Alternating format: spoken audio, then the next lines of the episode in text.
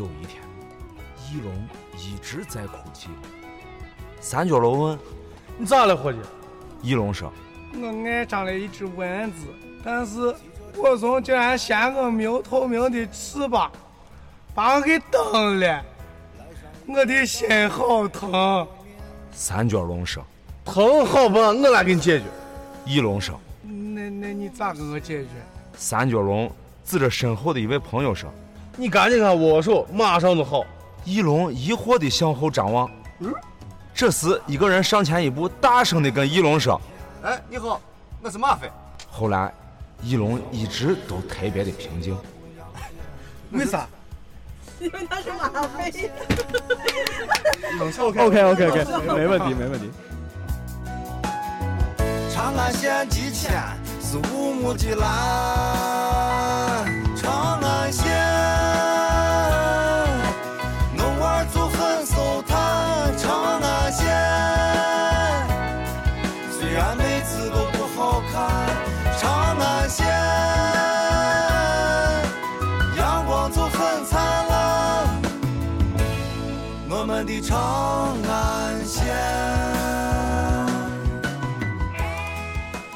我觉得好多朋友已经最近发发现我们的访谈节目已经改名了，对，对，叫三角龙爬梯，对，就是就是没事周末爬爬梯子，然后 好在礼拜一该上班的时候坠落。对我们今天又请来了一个这个怎么怎么说这个音乐重镇上的镇长，陕西是吧？啊，镇陕西，对，镇西安，对。大家好，我是马飞。昨天我们是在那个麻雀瓦舍参加那个章鱼现场主办的“走唱西西北”系列活动，然后昨天晚上刚演完，然后有我们的吉他手叶茂，大家好，然后贝斯手刘鑫，大家好，呃，口琴和长笛还有口风琴老幺姚凡，大家好，呃，还有我们的手鼓张亮，大家好，你们所有乐队成员现在都生活在。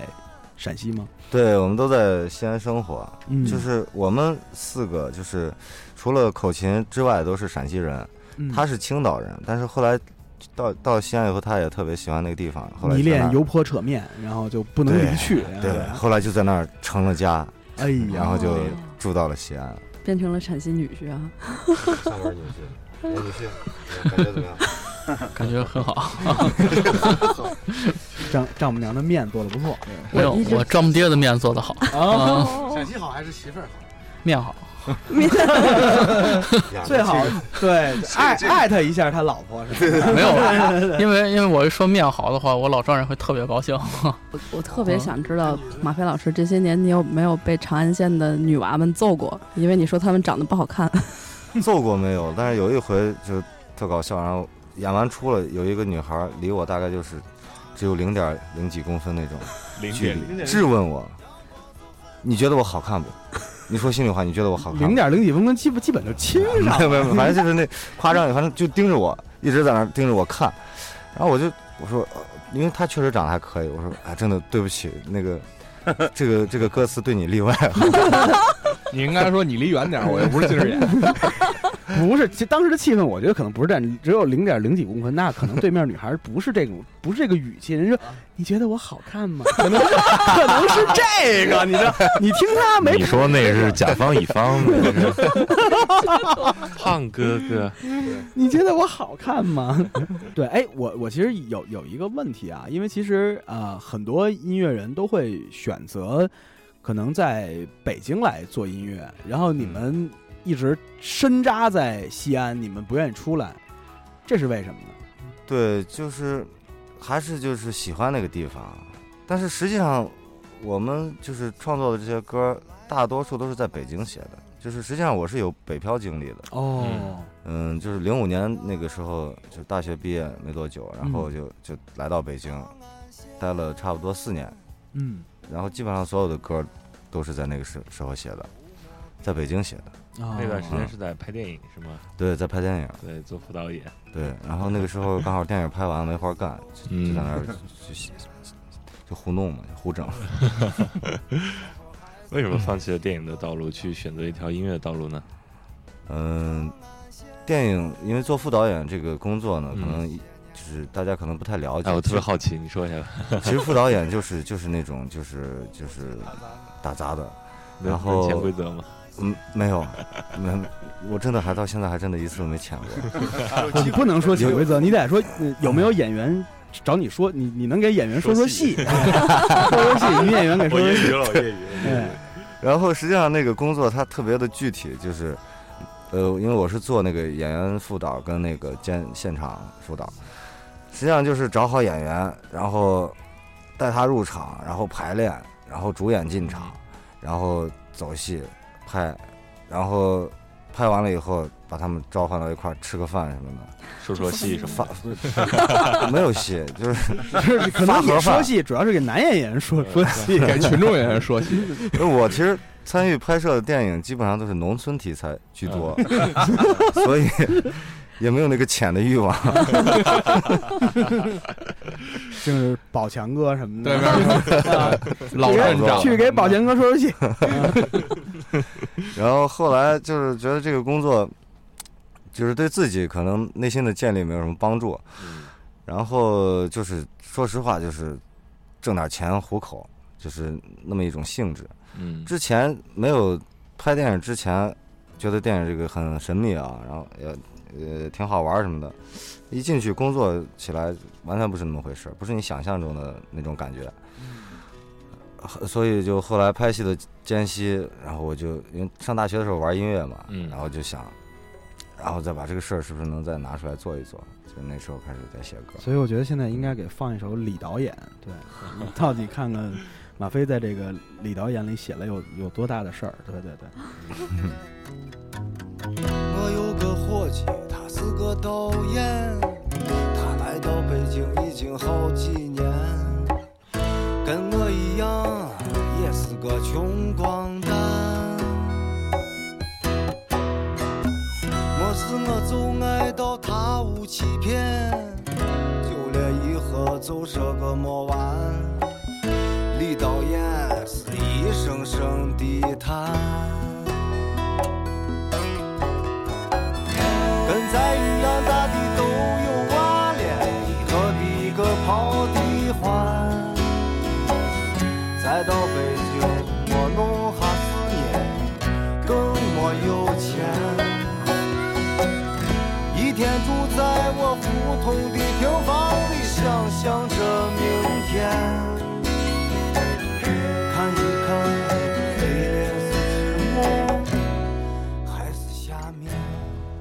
这个李李导演当年是怎么欺诈你了？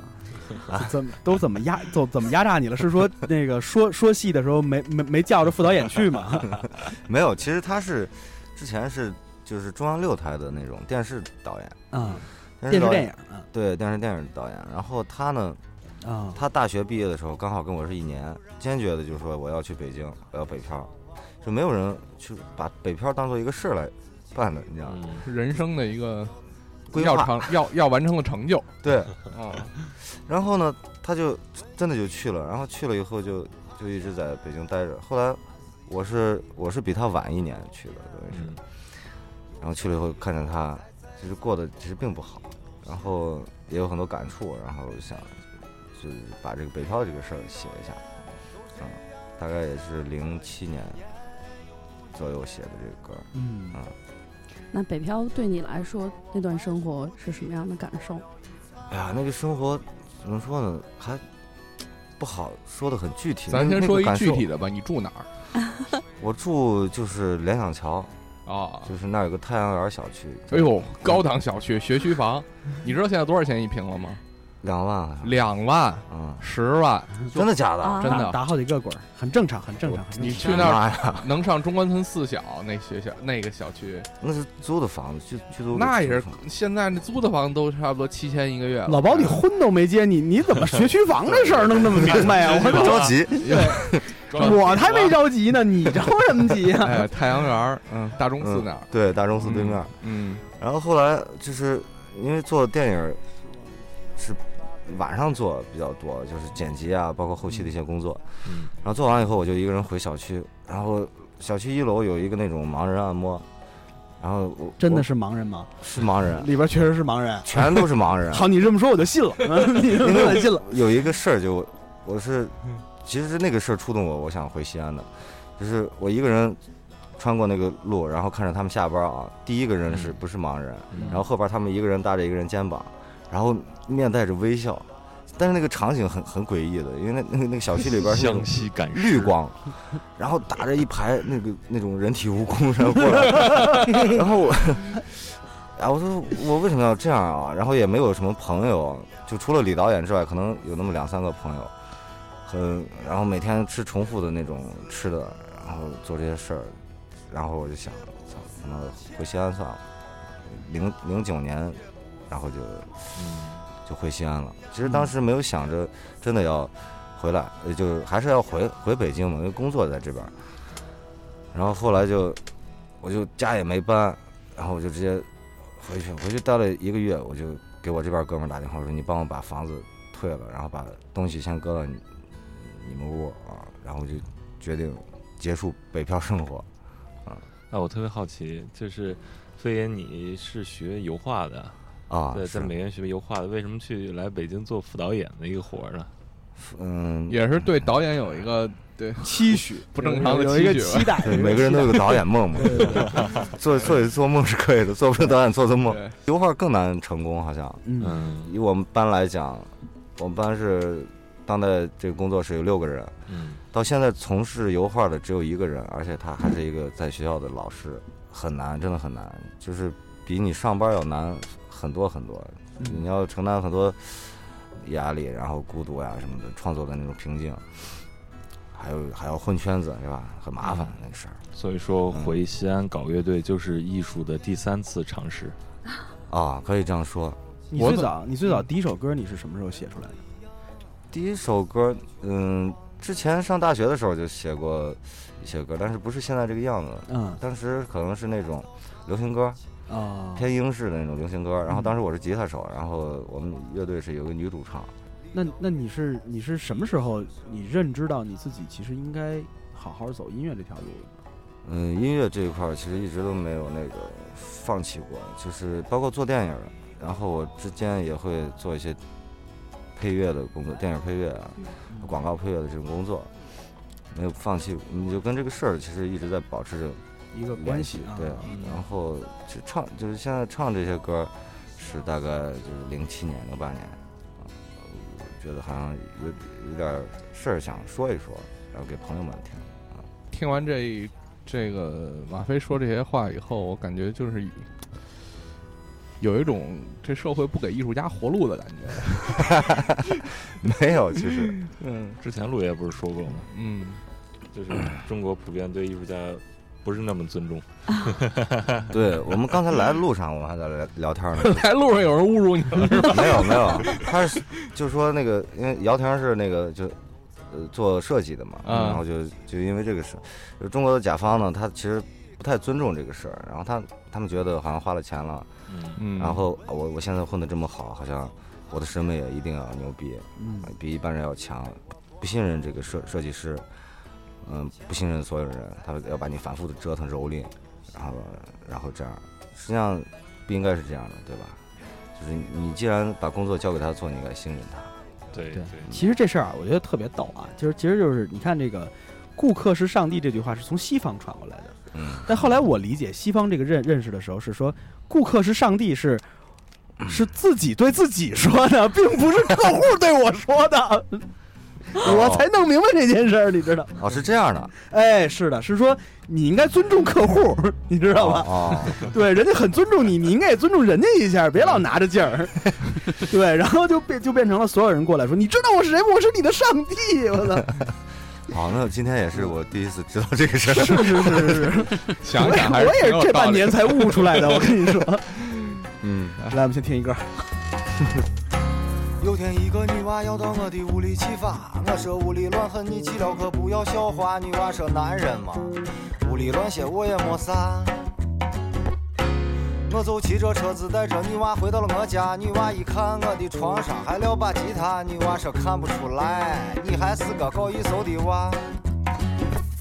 我赶紧说我是姐，还得根本就没时间耍。到现在连一个歌都还没有学哈，女娃说对了些，随便给我唱一个啥。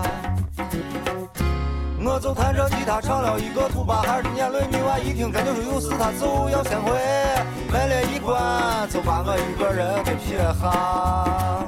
这屋里只有我一个人飞，生活就过得像一碗我白天除了上班就是下班，受不完的累，你说我遭的什么罪？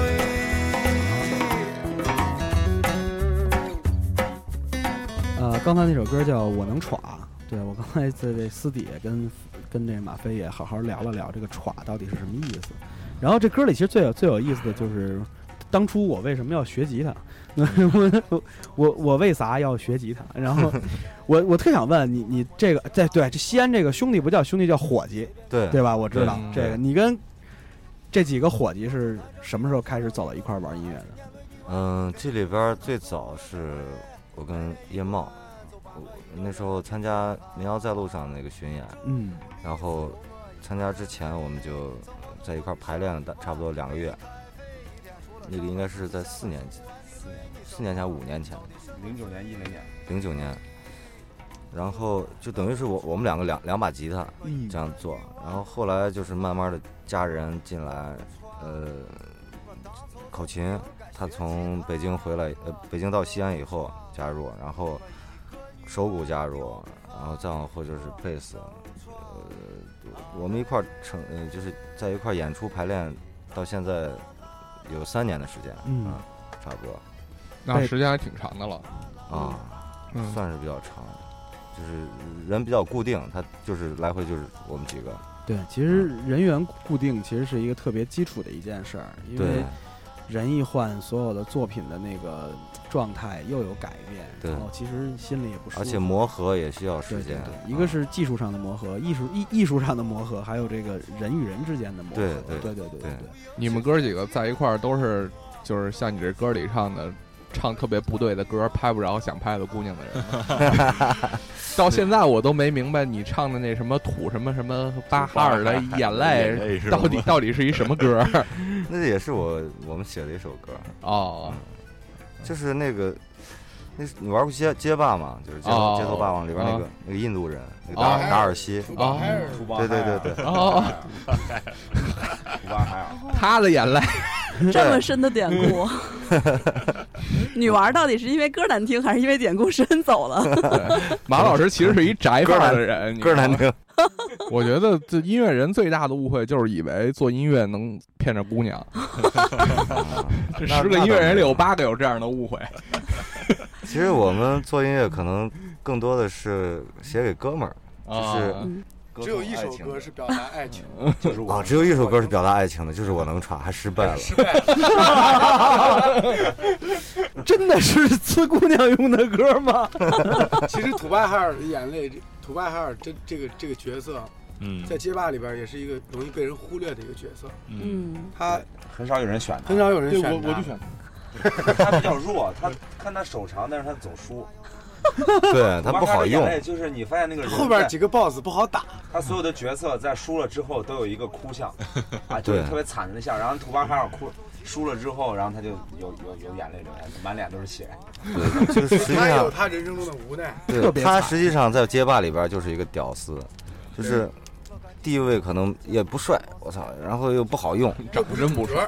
然后然后又是冷门，没没人选他。嗯，人家是个练瑜伽的行者，人家玩的就是一低调。对，所以说我就觉得这个人物在社会里边也是可以找到原型的，啊就是很多人都是这样的。原来有这么深的含义，哦，这太太真是没想到觉瞬间，高大上了。对对对，多年的疑惑终于解开了。一直特别想知道。终于破案了，破案了，揭揭秘了，终于。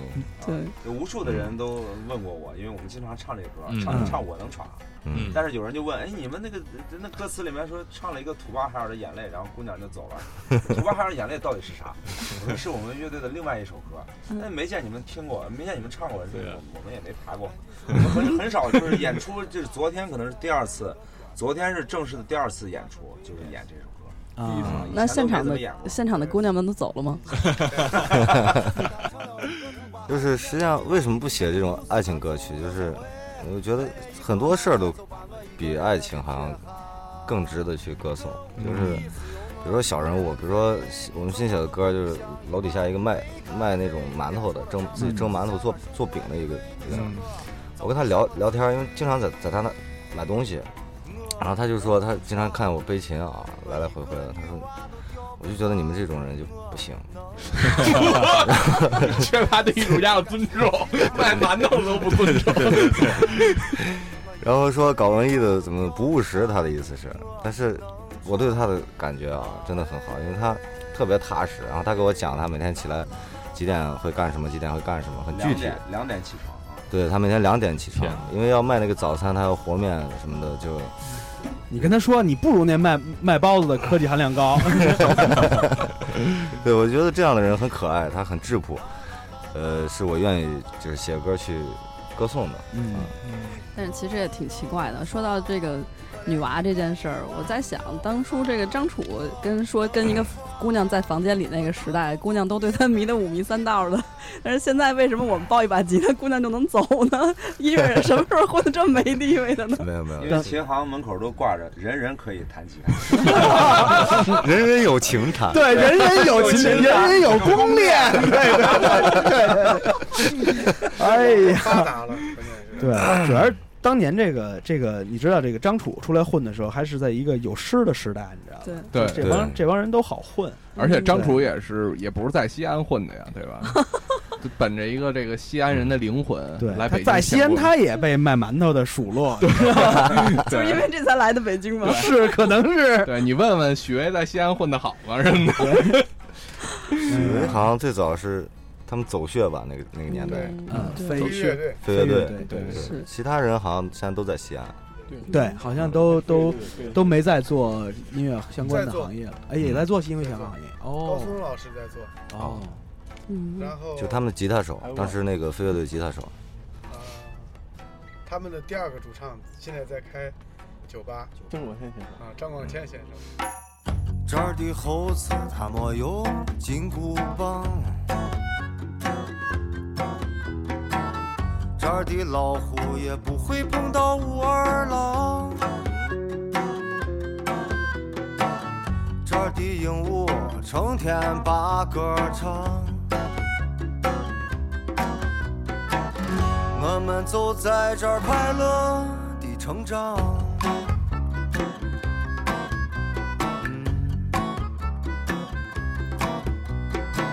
这儿没有笼子。墙上也没电网，出奇的是，他们从来都不起想。跟我来，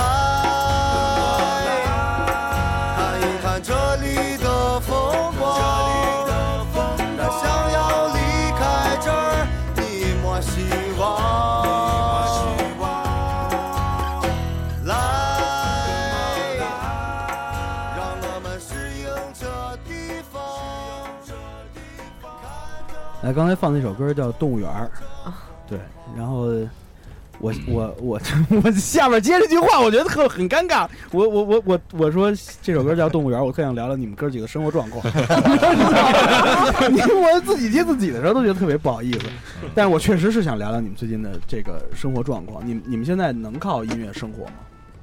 嗯，现在基本上是靠音乐在生活，音乐节还有一些。就是那种商活、商演、商演，所谓的音乐节，但是是地地产啊什么的这种赞助的。嗯嗯嗯。现在真的是满世界都是音乐节，就是都是那种地产商的音乐节。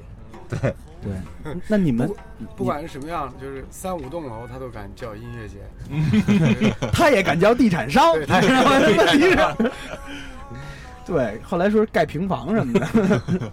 对，那那你们哥几个现在呃，谁是全职在做音乐，靠音乐活着的？现在基本上我是在全职在做，全职在做。嗯，他们，你的伙计们呢？都是都是全职，其实全基本都是基本都都是在。你看他呃，我们那个手鼓他是在做策划，演出策划，演出策划，实际上跟音乐也有也有关系。嗯，晚上我还在酒吧里唱歌，哦，也是跟音乐有关系的。嗯其实他是一个歌手，对，他是一个歌手。其实 委屈你了，不 委委屈其实，嗯，马飞这个经常会是这样，在演出的时候，他会这样，我嗓子有点裂，下个歌你唱。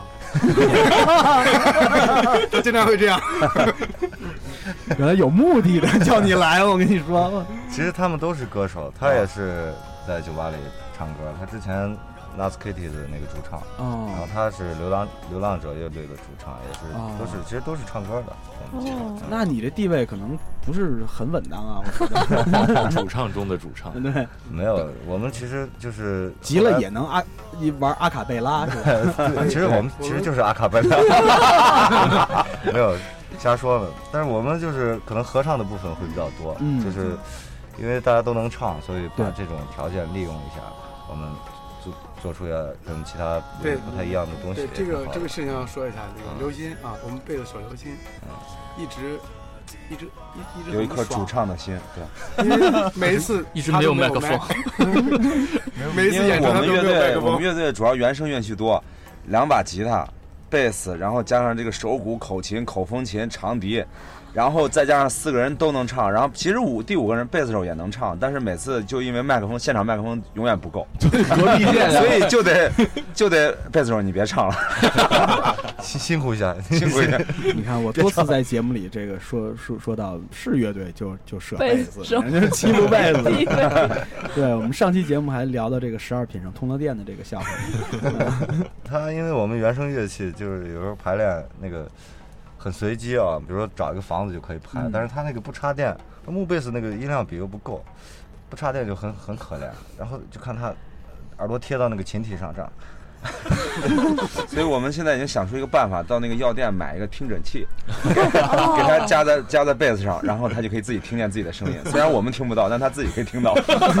然后你们也无所谓听到听不到，哎呀，我下回就可以买一个那种充电电充电那种路边卖唱那种小哎，音哎路边卖唱的小音箱挂在腰上，也可以跟我们一块儿拍。听诊器这么阴的招，你们也能想得出来。这个昨天晚上想出来的。你看这个这个在台上啊，要监听的时候，跟这个做做 monitor 人要要监听的时候，鼓手喊我要自己和主唱，对，然后吉他吉吉他手喊我要鼓跟主唱，然后这个键盘是我要鼓跟主唱，然后那个主唱说我要我要吉他跟鼓。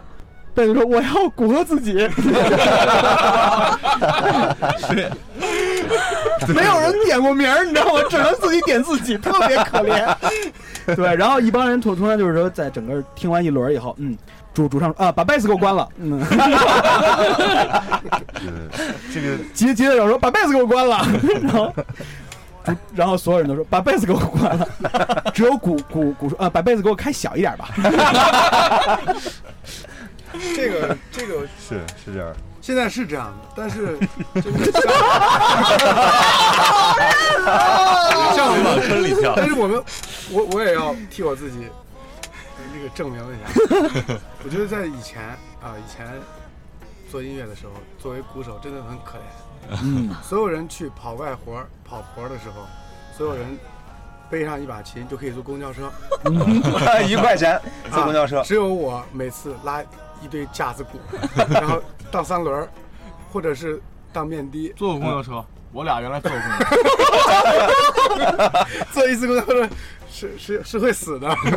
买几张票？买三张票。我俩有一回坐公交车，坐公交车特别有意思。我拿了个大琴盒，他抱了一个鼓，在曲江是吧？离了离咱下错站了是吧？下错咱下错站了，我俩下错站了，最后没办法，那个鼓实在不好抬，把那个琴箱横着一抬，鼓架中间我俩能抬着走。担架是吧？对担架担架。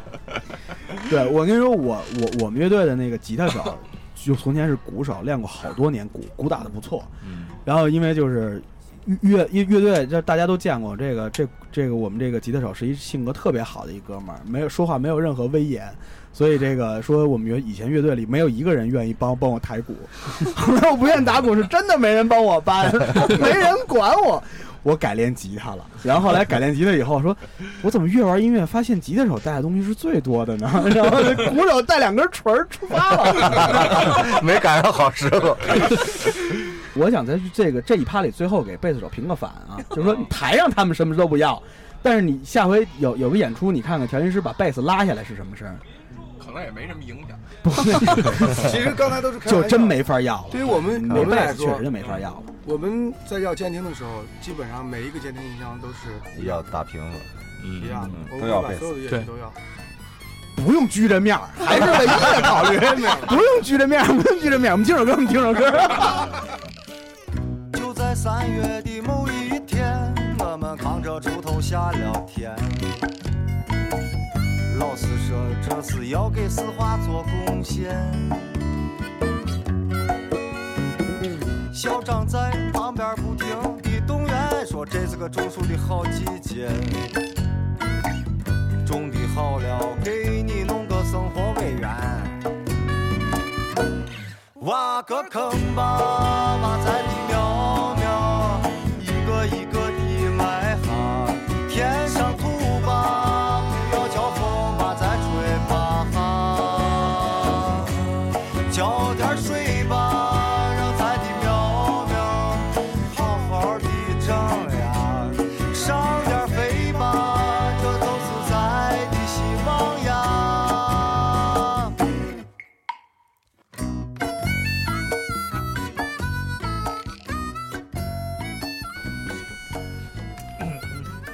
才我们听到这首歌叫《种树》，对，你们是什么时候开始想到我们用陕西话来作为这个乐队的这个官方语言对，官方语言。当时写歌是为了就是好玩儿，没想着，因为当时还有其他工作嘛，觉得好玩儿，然后发给朋友们听。对，这点特别棒。我就觉得西安本土的乐队是抱着玩儿的心理去做音乐的，他不是说非得做出什么高大上的东西，或者其实我们嗯本身，我们乐队在西安，我们平时交流都是除了跟老幺之外，因为他是青岛人，嗯，对，除了跟他之外，我们互相之间说话都是陕西话。但其实陕西话很容易理解，对，陕西话跟普通话也就是音调不同。哎我们跟他说也是说陕西话，但是有的时候刚当时刚来的时候，他们说的快了，我听不大明白。反正现在基本上都能听明白了。其实我们是一个真正的陕西话乐队，嗯我们平时在说陕西话。不是，都都是真正的。聊咱 哎，破你！开始慢慢学。所以我也是觉得，在就是你们的歌词能够看到，包括能够听得出来，就是可能使用这个方言的深度，其实确实是会更更深入一些。对，没 也没有，你就让我谦虚一下吧。我我其实想把歌词写的更简单，嗯。就是我不想让它承载太多的道理在里边，因为一一方面可能跟我们就是创作的这种习惯有关系，嗯，这种口语化这种东西，嗯，再一个可能个人能力上，就是因为我我特别喜欢崔健嘛，啊嗯，老崔呢，他写歌词，他其实是在分析当下，然后自己有一套完整的一一套理解，然后把它变成诗化的语言。嗯但是呢，我又不具备这种能力，那那我就说点实话吧，就是如果说足够诚实的话，那么我们自身的问题，我们几个自身的问题，有可能是现在这个年轻人的问题，就以点带面吧，只能这样做。但是我们可能不具备那种真的那种分析的那种能力，或者是那种呃感感感性的那种能力。反正我觉得这是一种老实实的吧。嗯特别宝贵的特点，因为现在人们都很喜欢说教，就是啊，满满世界都是什么心灵鸡汤啊，什么情感感悟什么的，特别烦那个。对对对，我觉得反而这是一种非常非常宝贵的情感。嗯。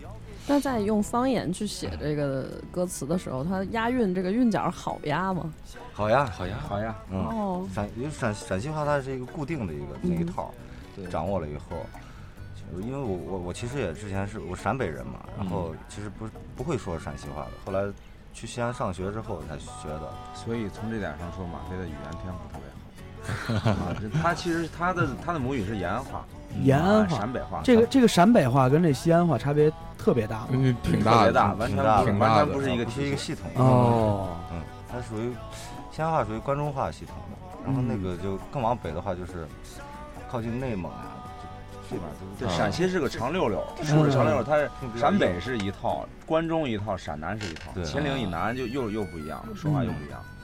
我小的时候生活在陕北，是吗？嗯后后来我妈说那时候因为放养在院子里，啊就是跟这个放所有的孩子们都学会了用怎么用陕北话骂街，后来觉得实在不行不行，来一个咱俩我我来，我们现在完全不会我说让他来，我们我们可以剪掉，你来现在已经完全不会了。来一句，是吗？对对对帮你回一下。回忆一下。哎，教我们两句咱，把那个八字真言一块儿。哎呦，我特别想看对骂场面。陕北话真的是，就是他说起来会比较硬嗯，啊。嗯，你做事去了？就是你在你在干嘛？呢啊？啊？干嘛？呢？踹开，就是我去转一下，啊，踹开，踹踹开，我踹开，呃，就是到街上转一转，我出去一下，其实串，还是串胡同那个？串啊串去就是客啊，踹开呀，串去一下这 怎么听着是就是平常的一个对话，像要打起来了是吧？要打架了。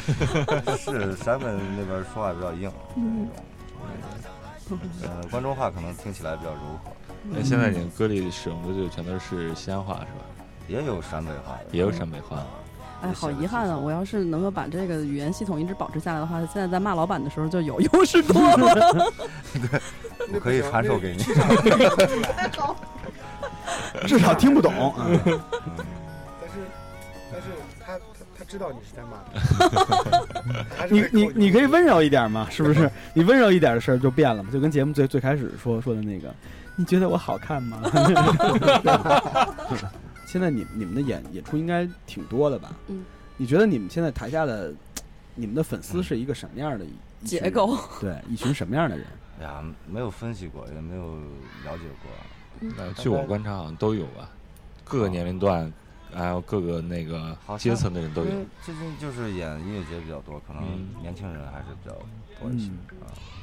我们来西安这个专场之前，在西安有个音乐节，然后调音，然后就进过来一个老头儿，老头儿又又秦腔嘛，然后实际上是啊，是紧张吗？那边的人呢，他就是看到一个大台子的一个这种这种他现象他，第一个想到的还是清汤，啊，这这个个当当地的老百姓啊，戏。你跟他说有，最后一个就就是，等一会儿一会儿就有。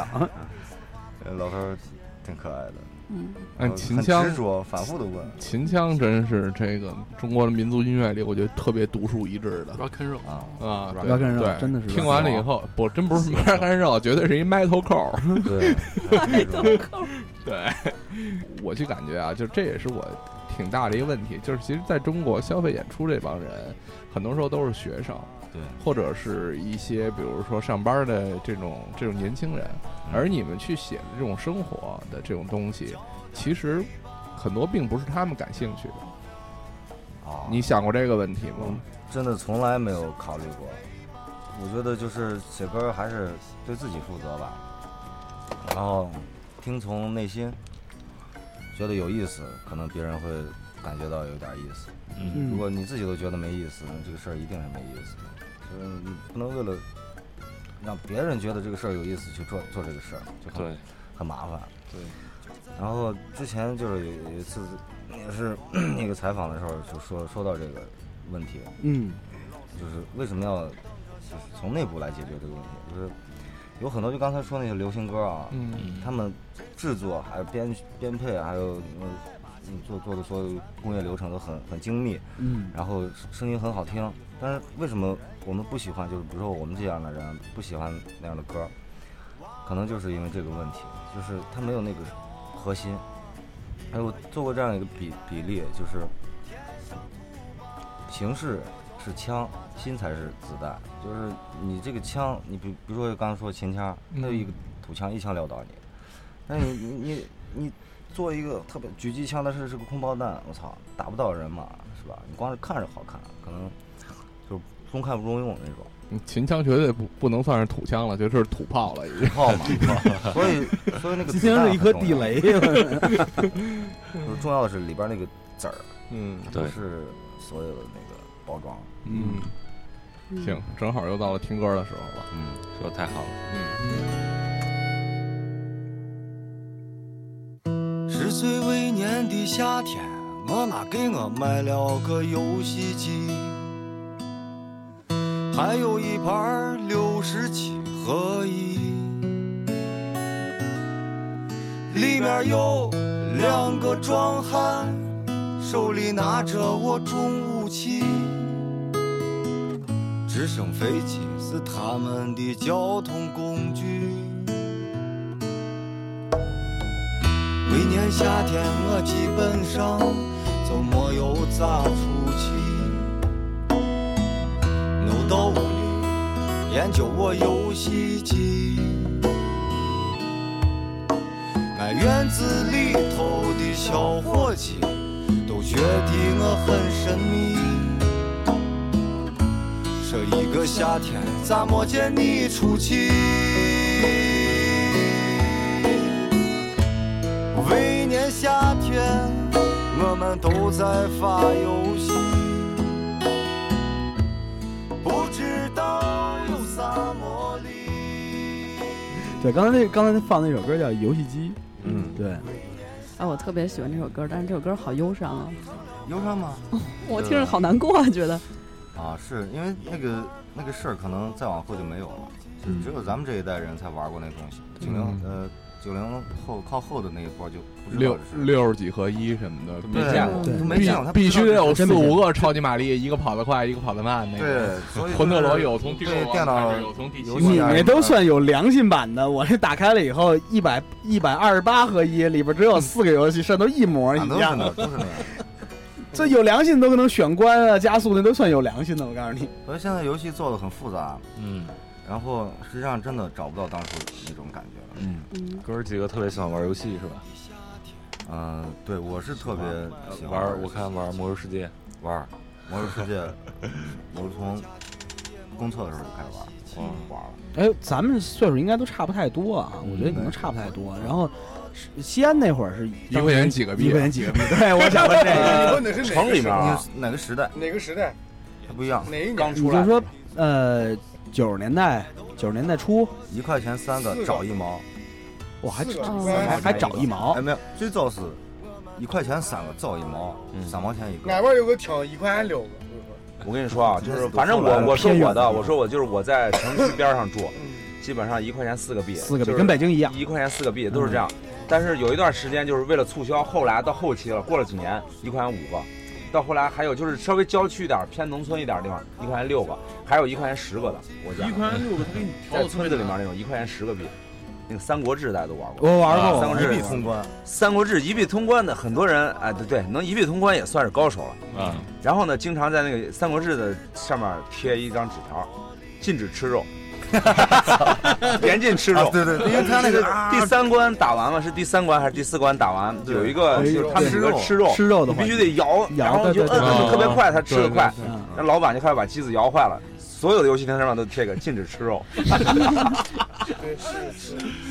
啊，现在九五后的小孩，你跟他说这些，他可能完全不对他理解不了，对对对。但是只吃肉，我在北京确实没见。禁止吃肉。禁止吃肉对。他有的那个游戏机可可以把难度调得特别高，你根本打不着吃肉。对，特特别没人玩了对，离点碰你一下你就死了。对，有这样的，一刀戳戳大半管，对对小兵一刀戳你大半管，有这种游戏。对，就是无良游戏厅，一般就是两溜，这溜是小孩玩游戏，呃，背后那溜就是这个哥哥们就是电子棋盘，对嗯抽抽着烟准备看脱衣服的，里边发财什么的。我我听这些歌，有的时候会有一种特别伤感的这种怀旧的情绪在里面。嗯，嗯，我特别想了解的是，音乐这件事儿是不是能够干一辈子？我们比如说，随着我们自己越来年纪越长，可能在我们的生活里会出现好多其他的事情让我们分心的，嗯，是不是还能一直这么写下去？现在其实遇到这个问题，因为就是从签了摩登之后，嗯嗯，演出量上去之后，其实创作能力是萎缩的。嗯，就是今年一年我们只写了一首歌，嗯，然后在排练呀，或者在路上跑呀，或者演出，就真的是没有时间静下心来写一些东西。之前为什么会写大量的歌是在零七零八年时候写的？就那时候其实没有演出，然后也没有什么交流，嗯，自己对自己负责，觉得好玩儿就写好，也有也有时间。嗯，现现在真的是遇到你刚才说的那个问题，就是创作能力的萎缩。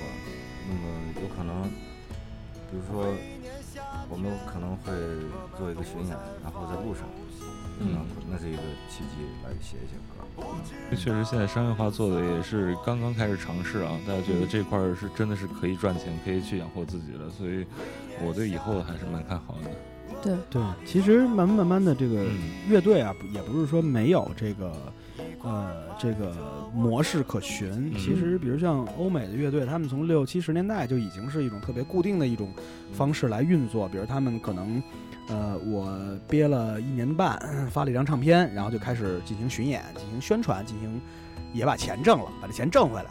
然后呢，可能又演了一年半，然后全世界全部走透了，走透了以后回到家里，其实你可能在这一年半里，你自己在路上可能写了一些动机，你也可能是在在回来以后静下心来又写一部分东西，然后又进入一个比如长长达一年半的一个制作的一个对一个一个区域，可能这个区域里面你可能就发了一张比较厚重的东西，或者是说。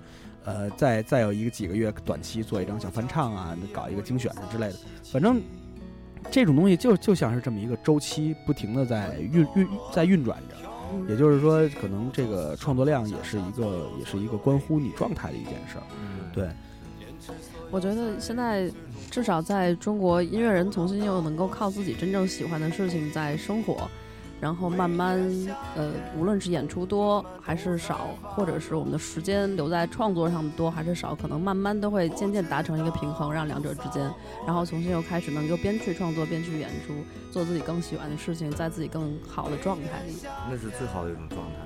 实际上我们也是才开始走上这条路，也在摸索，然后也在调整，可能往后会好吧。就是，但是今年确实是没有做什么东，自己对自己有点内疚的那种感觉，好像。那那时候好像随便想一个东西都可以写成歌，但是现在怎么想都觉得，哎，不行不行，不想写。不是已经有一个楼下卖馒头的词了吗？对，那个是已经就是今年的写的那唯一的一首歌。哦，你问问他还有没有什么朋友？哎，这是一个招儿啊！这是一个招儿。卖泡馍的大爷。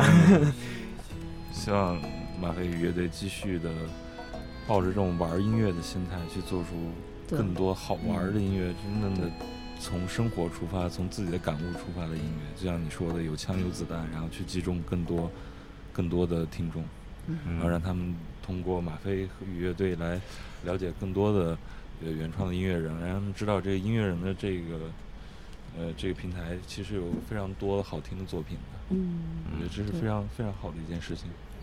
谢谢。嗯，我们能唱那首歌了吗？呀其实我们一直在期待那首歌。今天的节目呢，我们就到这儿了。但是呢，就是这节目的高潮呢还没有到。对 对对，反正你最好是别关。对，你最后再会绷一会儿，可能就有特别高潮的段落。我跟你呃对我现在都都不太敢面对五分钟以后会场景。行吧？好吧，那个我们现在呢，是提前说再见，提前说再见。对对对对，对我我们的节目现在是由这个呃新浪微博博播客和呃百生时时代对对对对呃这个这个这个团队，我们来共同打造的这个声音媒体孵化器、嗯这样的一个媒体的孵化基地，然后希望将来能够有迎来更多的电台和音乐人在这儿录音。好的，嗯我们的广播节目也是在实时在红点直播上进行直播的。呃，每周六下午差不多两点到三点左右，我们会开始直播，然后也欢迎你来参与我们的现场。我们每一期可能有一到两个名额可以来到我们现场来玩儿，然后晚上有可能我们一高兴还请你吃饭，对，然后欢迎你这个赶紧来这个我们的私信呃微博私信我们，然后来对对对报名，然后如果你很幸运，你就会来到我们的现场跟我们一起玩儿，然后你可能还让你来出个声儿，然后来参与我们的节目。是，好吧，那就这么着，好，再见。感谢再见乐队，感谢大家，谢谢马飞嗯。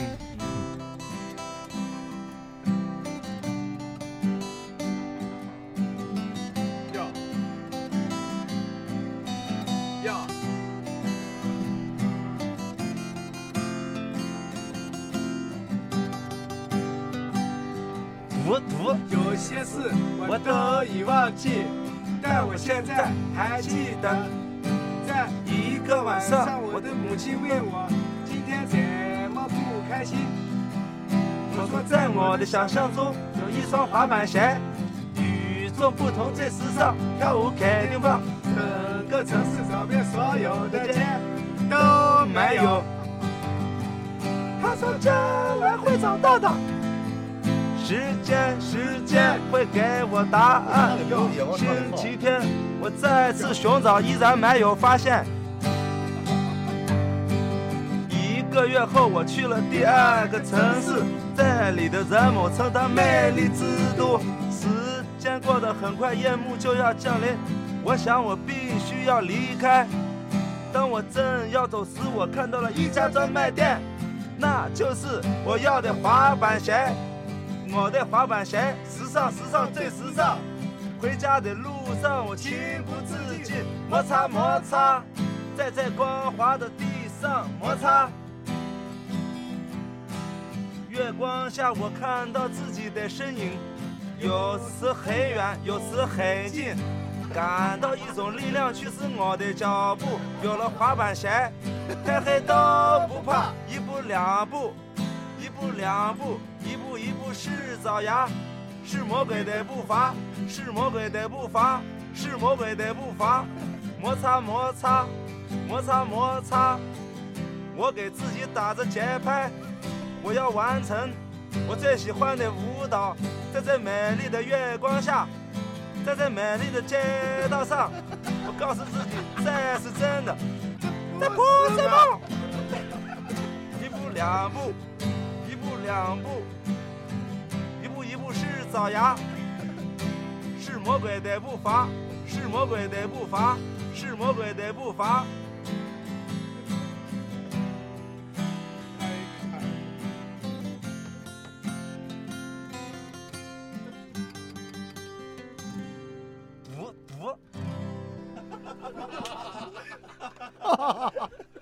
的那个那个在在月光下那段真的特别难，你知道吗？你明明手里边你知道吗，弹的是一个四，然后你嘴里唱的可能是一七，你知道吗？那太难了，那个。手里给自己打着节拍。来首，再来首正经的，来首正经的。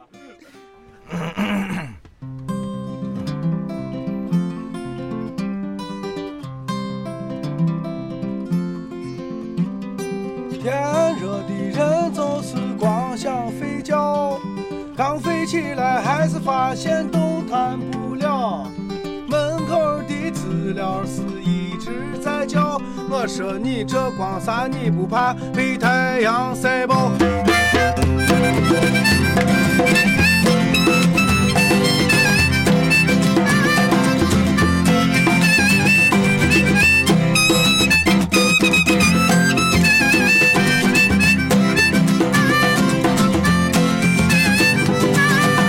去哪都要门票，到底去哪我也不知道。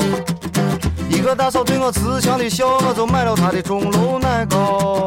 看一看路边摊子上的东西，还是真不少。有袜子、文物和臭豆腐，你要啥都能找得到。这时候不知道哪来的一帮城管大呼小叫。我站在外有点怕，不知道该走还是跑。再看那些摊子上的人，这回可糟了糕。不变汉的卷着包包，他们就要跑。哎，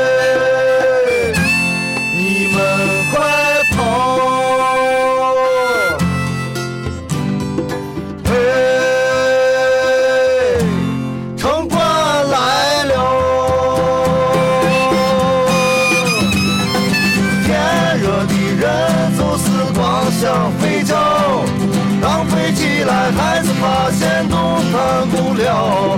门口的知了是一直在叫，我说你这光啥你不怕被他